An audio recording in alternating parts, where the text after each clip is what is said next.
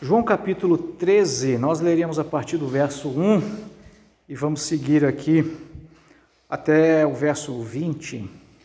Diz assim: Antes da festa da Páscoa, sabendo Jesus que era chegada a sua hora de passar deste mundo para o Pai, tendo amado os seus que estavam no mundo, amou-os até o fim. Durante a ceia, tendo já o diabo posto no coração de Judas Iscariotes, filho de Simão, que traísse Jesus, sabendo este que o Pai tinha confiado tudo às suas mãos e que ele tinha vindo de Deus e voltava para Deus, levantou-se da ceia, tirou a vestimenta de cima e, pegando uma toalha, cingiu-se com ela. Em seguida, Jesus pôs água numa bacia e começou a lavar os pés dos discípulos e a enxugá-los com a toalha com que estava cingido. Quando se aproximou de Simão Pedro, este lhe perguntou: Vai lavar os meus pés, Senhor? Jesus respondeu: O que eu faço você não compreende agora, mas vai entender depois. Então Pedro disse: O Senhor nunca lavará os, os meus pés. Ao que Jesus respondeu: Se eu não lavar, você não terá parte comigo. Então Pedro lhe pediu: Senhor, não somente os pés, mas também as mãos e a cabeça. Jesus respondeu: quem já se banhou não precisa de lavar nada a não ser os pés, pois, quanto ao mais, está todo limpo. E vocês estão limpos, mas não todos. Pois ele sabia quem era o traidor. Foi por isso que disse: Nem todos estão limpos. Depois de, lhe, depois de lhes ter lavado os pés, Jesus pôs de novo as suas vestimentas e, voltando à mesa, perguntou-lhes: Vocês compreendem o que eu fiz? Vocês me chamam de mestre e de senhor, e fazem bem, porque eu o sou. Ora, se eu, sendo senhor e mestre, lavei os pés de vocês, também vocês devem lavar os pés uns dos outros, para que é porque eu lhes dei o exemplo, para que, como eu fiz, vocês façam também. Em verdade, em verdade lhes digo que o servo não é maior do que o seu senhor, nem o enviado é maior do que aquele que o enviou. Se vocês sabem estas coisas, bem-aventurados serão, bem serão se as praticarem. Não falo a respeito de todos vocês, pois eu conheço aquele que, aqueles que escolhi, mas é para que se cumpra a Escritura. Aquele que come no meu pão aquele que come do meu pão levantou contra mim o seu calcanhar. Desde já lhes digo isso, antes que aconteça, para que, quando acontecer, vocês creiam que eu sou. Em verdade, em verdade lhes digo: quem recebe aquele que eu enviar, recebe a mim. E quem recebe a mim, recebe aquele que me enviou. Amém. Mais uma vez, Senhor, eu oro a Ti pedindo a Tua bênção, Tua direção para que nós possamos compreender Tua palavra, Senhor. Fala conosco, porque o Senhor é o Senhor da igreja. É a Tua palavra que precisa ser é, impregnada em nossa mente e nosso coração. Em nome de Jesus, Senhor. Amém. Meus irmãos, nós entramos agora aqui a partir do capítulo 13 de João ele vai agora falar só aos discípulos, né? Ele então se isolou da multidão, não fala mais com as pessoas, e Jesus agora volta a aparecer é, publicamente quando for para caminhar para, para a, a, sua, a sua crucificação. Né? Aqui é, a gente pode entender que é um discurso de Jesus, uma fala de Jesus bem longa, aqui João, né, nós temos aqui do capítulo 13 até o 17, Jesus Cristo falando para os apóstolos, dando muitas instruções. Os evangelistas, eles vão ter algumas diferenças é, ao relatar mes os mesmos momentos, mais especificamente a mesma última semana, todos os evangelistas relatam, Mateus, Marcos, Lucas, eles são mais próximos os relatos uns dos outros. João já difere bem. Nenhum deles teve uma preocupação cronológica em relatar os fatos. Parece que o, né, o Evangelho de Marcos é que dá uma, uma certa cronologia, inclusive né, os estudiosos ali olham e conseguem até dizer, dependendo da versão da sua Bíblia, vai estar tá lá no Evangelho, segunda-feira aconteceu isso, terça-feira aconteceu isso. Em algumas Bíblias você vai ter um título introduzido ali para facilitar a sua compreensão. Parece que é isso, mas mesmo assim, quando vai analisar em detalhes, a gente parece que há uma certa divergência. Por quê? Eles não estavam preocupados em dizer que horas que aconteceu isso, que dia, que foi aquilo. Eles estavam relatando as coisas que estavam acontecendo. João vai relatar esse evangelho aqui, ó, ah, sei lá, talvez uns 30, 40 anos depois de tudo o que aconteceu, João está escrevendo. 40 anos depois, talvez, quem sabe, talvez tenha um pouco mais. É, mas o fato é que ele está dizendo aqui o seguinte: olha, antes da festa da Páscoa, a, a, a Páscoa propriamente dita, a celebração da Páscoa propriamente dita, ela, ao, no relato de João, parece que vai acontecer um momento depois, porque alguns entendem que Jesus Cristo morreu no dia, na hora em que era o, a, o ritual comum do cordeiro pascal que as pessoas morriam, é, que as pessoas sacrificavam, os judeus sacrificavam isso desde que saíram do Egito, né?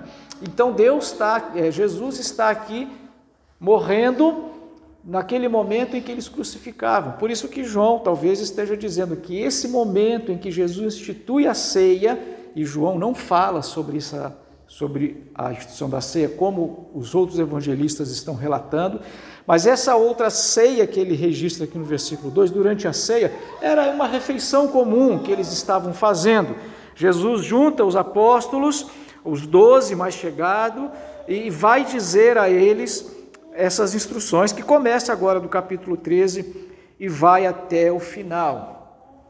Os outros evangelhos vão registrar também que antes disso, o diabo já tinha entrado em Judas, já, né, digamos assim, insinuando, uh, eu vou dizer, vou usar aqui agora o termo, inspirando Judas, dando ideia para Judas, para Judas é, o que Judas deveria fazer, mas aqui é, João relata como se tivesse acontecendo, ou tivesse acontecido algo de especial naquele momento, naquela noite lá, ou aquela tarde, fim de tarde, começo de noite, ele então mandando, ele inspirando, ele induzindo, enfim, sugerindo a Judas fazer o que tinha que fazer.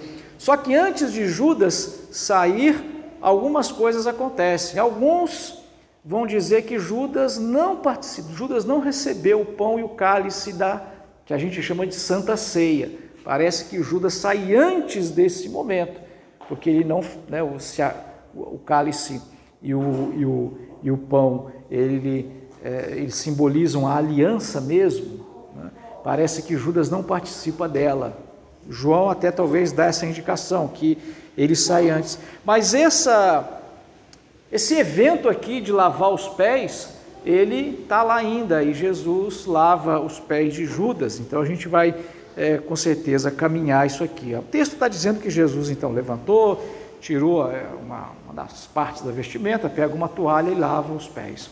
Eu imagino que você talvez já tenha ouvido uma explicação sobre isso. Naquele tempo, as pessoas, elas, o anfitrião, quando recebia pessoas na sua casa, ele oferecia água para a pessoa lavar os pés e as mãos. A gente hoje lava só as mãos quando vai comer, né? É, pai e mãe brigam. Já lavou a mão, menino? Vai lavar a mão, menino. Aí eles vão lá e suja a mão, aliás, suja a toalha, né? Com a, com a sujeira da mão. Não lava a mão, limpa na toalha. É uma coisa terrível, né? É, mas a gente finge que não vê às vezes. Ah, mas por que, que a gente fala isso? Por causa do, do verme, né? do vírus, eh, as bactérias e tudo mais. Aqui não, né? Eles tinham uma, uma, essa concepção higiênica também, isso, claro, faz parte, mas era uma coisa mais ligada à questão de ritual, né? um ritual religioso. Eles entendiam aquilo como é, um momento de não poder participar daqueles elementos, inclusive quando fosse da ceia, né, ou da Páscoa mesmo, eles não podiam estar com outro tipo de impureza, que a gente chama então da impureza cerimonial. Essa também era uma, é uma outra perspectiva da impureza. E por que lavar os pés? É porque eles, é, não, não vou dizer que nunca tivesse uma mesa padrão como nós conhecemos hoje, é, mas vamos colocar assim, 99% das vezes era, em alguns casos, uma espécie de divã, que as pessoas deitavam mesmo no divã, ou então eles, e ainda hoje no Oriente é costume fazer isso, um tapete no chão, as, as comidas são colocadas ali no meio e eles, sentam, eles deitam, é, deitam no chão, apoiado no cotovelo, de lado, e ali eles vão comendo. Por estar ali próximo dos alimentos, muitas das vezes está praticamente com os pés no tapete, então por isso também a, o hábito de lavar os pés. Bom, o anfitrião oferecia essa água para que se lavasse os pés, mas o anfitrião mesmo não lavava pé de ninguém, afinal de contas ele era a pessoa mais importante ali. Algum escravo, algum servo é que fazia isso, e às vezes Talvez a gente pode até pensar numa questão de preconceito, eu não sei. Isso a gente vai investigar depois. A esposa do anfitrião é que lavava o pé das pessoas que chegavam lá, né, na casa. Isso era a, a cultura, o costume deles. Não era uma coisa que um homem livre, digamos assim, pessoa, um homem importante, muito menos o anfitrião fizesse. Aquilo ali era um absurdo. Nunca antes na história da humanidade, até então, o anfitrião, a pessoa mais importante, havia lavado o pé de alguém. Jesus vem e faz esse, esse ritual. Por isso que eles ficaram chocados, por isso que Jesus tem que dizer para Pedro: o que eu faço agora você não compreende, você vai compreender depois. É, temos aqui né, a, a, a intervenção de Pedro, o momento em que Pedro chega e fala: Jesus, o senhor jamais vai lavar os meus pés. Pedro tinha essa, esse conceito. Ele é o Senhor, ele é o Mestre. Ele não poderia, Jesus. A, a gente pode pensar numa, numa ideia assim de humildade de Pedro. Jesus, o, Senhor é o, é o Mestre, o Senhor não vai lavar o pé de ninguém. Que isso, está errado. Ou então poderia, não sei, porque o texto ele não a entonação de voz comunica também. Mas em Pedro poderia estar, Jesus, por favor, né? como é que o senhor vai fazer uma coisa dessa? Isso não se faz. O senhor está cometendo um erro terrível. O anfitrião não lava pé de ninguém, ou o senhor não sabe disso? Talvez ele pudesse estar aqui, meio que querendo chamar a atenção de Jesus. Por isso Jesus vem e fala. O legal do Pedro é o seguinte, né? Ele, ele é muito transparente mesmo, né? Ele é um, como alguns costumam dizer, aí um colérico, uma pessoa muito transparente. E ele, a mesma hora que ele, ele fala uma coisa, uma besteira, mas ele também reconhece o erro logo e pede perdão logo. Porque aí ele fala, não, Jesus. E quando Jesus fala, se eu não lavar, você não tem parte comigo, ele fala, então não lava só o pé e a mão, lava o corpo inteiro. É, porque nós estamos impuros. Pedro reconhece a sua impureza. E aí a impureza também tem uma perspectiva de impureza, impureza cerimonial. Porque por ocasião da Páscoa, se a pessoa estivesse impura cerimonialmente, ela não podia participar da Páscoa. Ela tinha que fazer todo um ritual de purificação e só ia participar da segunda Páscoa, que ia acontecer momentos depois. Ah, essa segunda Páscoa, ela foi uma exceção aberta inclusive a pedido de algumas pessoas que fizeram esse pedido para Moisés. Moisés faz esse pedido para Deus, e aí Deus fala: Não, tudo bem, a, a reivindicação de vocês está certa, porque é, em Israel, se alguém não participasse da Páscoa, não fosse participar do culto da Páscoa, ia ser exterminado no meio do povo. Ainda bem que essa lei acabou, né, irmão? Tem culto de ceia, a gente resolve não ir, porque hoje é o último capítulo da série né, que eu estou acompanhando aí da Netflix, falou que não vai mais passar essa série, hoje eu tenho que ver. Antigamente era novela, né? Agora é série. Aí não, a ceia, mês que vem tem outra, a gente vai. Mas lá não, fazia isso para ver, ó, puf, virava fumaça. Ou então a terra engolia. Graças a Deus que hoje nós estamos no tempo da graça, pelo menos até Jesus voltar. Mas enfim, brincadeiras à parte. Mas assim, a ceia, a, a Páscoa era muito, é, muito importante e as pessoas tinham que estar cerimonialmente puras. Então, se tivesse tocado num defunto, num morto, se tivesse é, uma série de, de, de, de, de situações, é, é, se a mulher tivesse menstruação, se tivesse o casal tido relação sexual, eles estavam cerimonialmente impuros para participar uh, de várias coisas. Da celebração da Páscoa era uma delas. Então o que, que eles tinham que fazer? Tomar um banho ritual. Por isso tinha em Jerusalém o tanque de Siloé. Lembra que a gente falou, né, capítulos anteriores, no tanque de Siloé, é, perto do templo havia uma piscina. Na verdade, era um, é, quando a gente fala de piscina, a gente lembra dessas piscinas das modernas de casa de hoje. Mas era uma, uma lagoa, sei lá, um negócio mais ou menos assim, com água, para que as pessoas pudessem fazer o ritual da purificação, que era um negócio demorado, tinha que pegar uma madeira, tinha que jogar um negócio, não era um troço que você fazia em cinco minutos. Havia um ritual. É, então Pedro Talvez, né, pensou, quando Jesus fala sobre essa impureza, Pedro talvez aqui pensa, poxa, então eu estou impuro, Jesus, então me lava por completo, eu não quero estar impuro. Como um judeu né, fundamentalista no bom sentido, Pedro não queria ficar é, com nenhuma é, impossibilidade de ter essa comunhão com Deus, com o Senhor.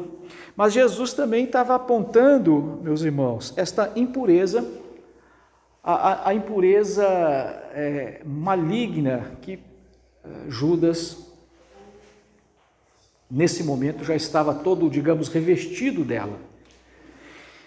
E aqui, talvez, eu imagino que Judas, né, quando Jesus fala isso, né, é, quando João diz no versículo 11, pois ele, Jesus, sabia quem era o traidor, foi por isso que disse: Nem todos estão limpos. É, ele estava certamente se referindo a, a Judas ali naquele momento, mas aqui talvez a gente vá pensar em alguma coisa relacionada a uma ação que Satanás talvez tenha feito no céu. Eu imagino isso. Mais adiante, Jesus vai falar sobre alguém que levanta o calcanhar, né? Versículo 18. Não fala a respeito de todos vocês, pois eu conheço aqueles a quem escolhi, mas é para que se cumpra a escritura aquele que comeu do meu pão levantou contra mim o calcanhar. Levantar o calcanhar é fazer isso aqui, ó, com o pé. Sabe quando você levanta assim?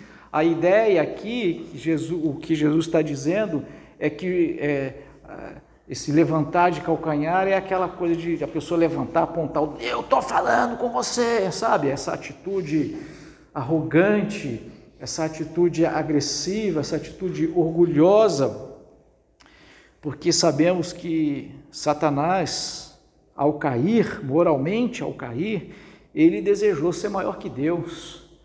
Talvez, de alguma forma, lá no céu, ele se levanta contra Jesus, né? Levanta o seu calcanhar contra Jesus, vou te derrotar, vou te destruir. E aqui Judas, ao trair Jesus, ele estava tendo essa mesma, essa mesma atitude. E qual é o perigo, meus irmãos? O perigo aqui, sim, de fato, Jesus está falando nesse momento aqui, diretamente a perigo do orgulho. E provavelmente, é claro que todos nós, provavelmente não todos nós, estamos sujeitos a algum tipo de orgulho. Poderia aqui alegorizar, por exemplo, no, no, no casamento. Né? A gente, nas quartas-feiras, a gente está falando sobre os casais então, um se levanta contra o outro orgulhosamente, é, e aí é onde há, os, há tantos e tantos outros problemas. Mas é claro que o texto vai falar diretamente para a liderança. É, para os líderes, se eu estivesse falando aqui para líderes, para pastores ou para pessoas que pensam em exercer alguma liderança, é, a gente está falando do perigo do orgulho que a liderança traz. Eu disse hoje, fui a uma reunião aí, a gente sabe, tá, a campanha política começa agora, né, e a gente precisa escolher bem os, os que vão governar a cidade, é, nos alienarmos dessas coisas e não pesquisarmos e, fazer as coisas corretamente, é prejuízo para nós mesmos. E aí a gente vê nisso como é um tal de eu sou o presidente, eu sou isso, aquilo, não sei o que, aquela, aquela reivindicação de autoridade, aquela coisa de hierarquia. É um ambiente que realmente eu, eu não é uma coisa que eu me sinto muito à vontade nessas reivindicações dessas coisas. Mas né, o poder é, tem essa capacidade de despertar no ser humano né, a sua ambição, o seu orgulho. Imagina, meus irmãos, esses onze, porque Judas evidentemente não estava nos planos de Jesus, esses onze, olha Pedro, Pedro ressuscitou uma mulher que havia morrido. Você imagina? É, tem um outro aí que curou, que diz que curou uma gripe. Cara já se sente no topo do topo. Né? Imagina se tivesse, tivesse de fato essa pessoa ressuscitado um morto que morreu, morreu e morreu mesmo, né? Não para uma, uma, uma, espécie de paralisia cerebral, uma parada cardíaca, que tem gente que fala que essa morte aí não foi uma. Na verdade, os aparelhos dizem, né? Experiência de quase morte, mas morte, morte morrida mesmo, separação da alma do corpo, isso de fato não aconteceu. Né? pelo menos dos relatos que eu já ouvi. Né? É, isso ia acontecer. É, Pedro, pô, eu sou o cara, né? Eu sou o tal. E Jesus estava ensinando para eles: você quer ser o primeiro? Seja antes aquele que serve, como, que vai, como vai dizer Marcos. É, Jesus disse no Evangelho de Marcos e de Lucas: Jesus está dizendo, olha, aquele que quer ser o primeiro, seja antes aquele que serve. E Jesus deu esse exemplo. É lógico, meus irmãos, que hoje eu já vi essa repetição de cerimônia de lava-pés. A Igreja Católica todo ano tem essa, essa repetição. Em algumas igrejas evangélicas, vez por outra, alguém vai e faz alguma coisa nesse sentido. Mas assim, é, Jesus, quando fez pela primeira vez, aquilo ali era algo absolutamente inconcebível. Aí a gente começa a fazer por imitação, mas no fundo, no fundo, o coração não está quebrantado. Né? O coração não está realmente ali disposto a é, expressar ou a vivenciar o que aquele ato simbolizou. A, a importância não está no ato em si, de Jesus pegar a toalha, a bacia d'água e lavar, mas no que ela de fato representava.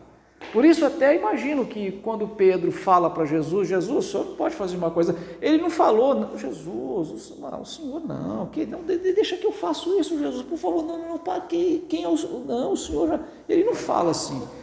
Talvez, de fato, ele estava chamando a atenção, o senhor está fazendo uma, entendeu? Uma, uma, uma, uma grande estupidez. Onde já se viu isso?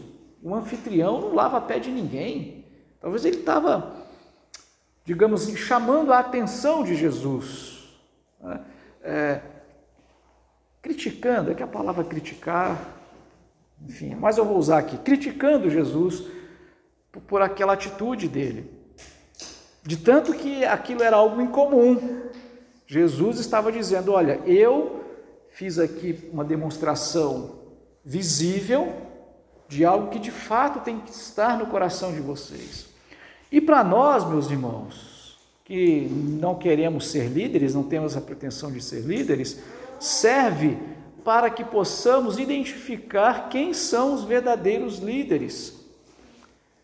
E não seguir aqueles que estão querendo fama e glória, né? e, e, e luzes e estrelatos e essas coisas todas. É, a gente, quando, né, quando vê pessoas que estão assim, das questões do mundo, ok, é assim que funciona e muitas das vezes é assim que tem que funcionar mesmo. Num, num meio militar, por exemplo, é claro que o que está acima na hierarquia militar ele tem que reivindicar mesmo e fazer valer a sua autoridade. Muitas das vezes o contexto exige isso. Mas no contexto de igreja, no contexto cristão, a questão não é essa. A pessoa não precisa ficar exigindo, eu sou o pastor da igreja, tem que me obedecer, tem que tem que fazer isso, tem que fazer aquilo, eu estou mandando. Eu hoje mandei uma mensagem para os irmãos diante de algumas situações, até espero que todos tenham visto.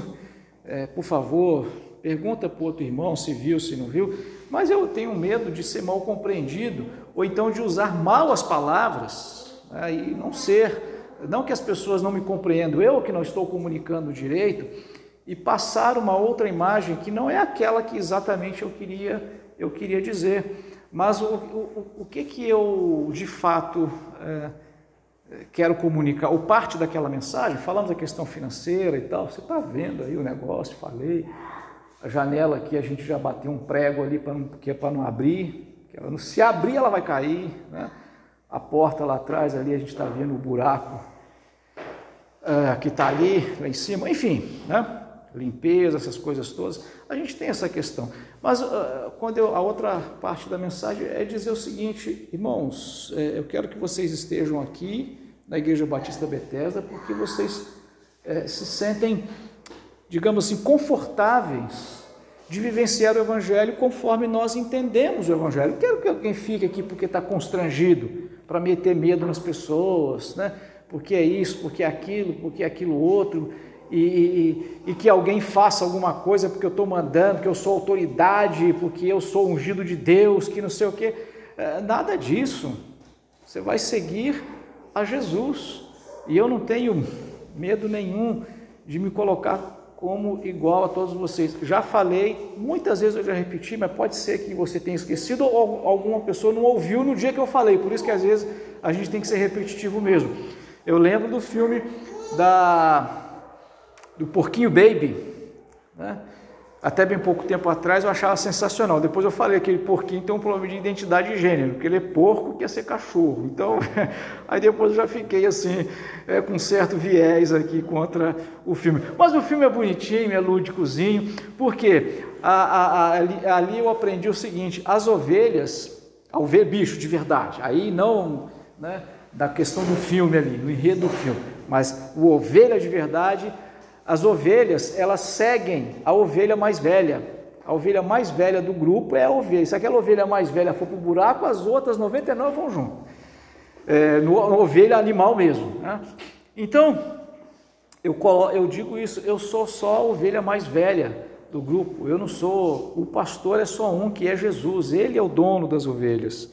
Então, o texto, é, nessa primeira parte, meus irmãos, de João, e nesse de João capítulo 13, nesse discurso que Jesus vai abrir aqui, ele vai principalmente dar essa mensagem: gente, olha, eu quero dizer que vou morrer por vocês, depois eu vou ressuscitar e vou para o céu, vocês vão ficar aqui e vocês terão uma autoridade especial. Está falando para aqueles onze ali, é, aqueles onze que tinham uma unção especial que depois deles ninguém mais teve. Vocês vão ser capazes de realizar coisas absolutamente fantásticas. Eu estou colocando as minhas palavras, a Bíblia não diz assim, né? Você está entendendo? Mas ele precisava dar para eles a primeira lição, que era a lição de humildade, para que não acontecesse com eles o que aconteceu com Satanás, que recebeu é, uma honraria e se encheu. E a queda dele foi terrível e como coloca ali. Bom, é bem verdade, meus irmãos, que aqui o texto 18, o versículo 18, ele pode ser muito diretamente aplicado àqueles 11. Mas sim, nós podemos mais uma vez expandir para todos quando Jesus fala de novo aqui, ó. Não falo a respeito de todos vocês, pois eu conheço aqueles que escolhi. A quem Deus escolheu, a quem Jesus escolheu, o Senhor Jesus conhece. Então Jesus conhece você, conhece a sua vida, conhece as suas dificuldades, conhece as suas fraquezas, conhece as suas virtudes. Nós não somos desconhecidos por Jesus. E quando nós olhamos por esse viés, é que nós podemos ter confiança de que Jesus nos guardará até a sua volta, porque a exceção de Judas, nenhum deles se perdeu. E todos eles tiveram mortes terríveis. O único que mais ou menos escapou foi João, que foi exilado. Mas os outros Se eu não me engano, quatro deles, ó, Pedro, André. Bom, não vou me lembrar dos outros agora com toda certeza, mas Pedro e André morreram crucificados. É, Pedro, inclusive, crucificado de cabeça para baixo. Né? Se tivesse um jeito de piorar a situação da crucificação, uma delas foi essa. O André também morreu crucificado, Tiago morreu é, esfaqueado, né? é, degolados, é, enfim, morreram de maneira, de maneira muito dura, mas o Senhor Jesus não abandonou nenhum deles. E aí Jesus vai dizer, em verdade, finalizando, em verdade, em verdade lhes digo, quem recebe aquele que eu enviar, recebe a mim, e a quem recebe, recebe a mim, recebe aquele que me enviou. Eles eram enviados do Senhor Jesus. Aliás, queria até dizer, né, é importante dizer, é, essa palavra apóstolo é essa palavra enviar, enviado. Então, hoje, a gente vê aí. Eu antevi que a porta ia bater, por isso que eu fechei os olhos aqui. Mas não foi uma visão espiritual, não. Eu vi mesmo o vento da porta trazendo, o vento trazendo a porta. Mas Jesus Cristo não inventou um termo especial. Veja, a humildade estava inclusive nisso. Hoje tem gente que, né, tem essas igrejas que tem essa escala, até chegar o apóstolo. O apóstolo é o topo. Não tem outro apóstolo na denominação, só ele. Ele é o topo da carreira.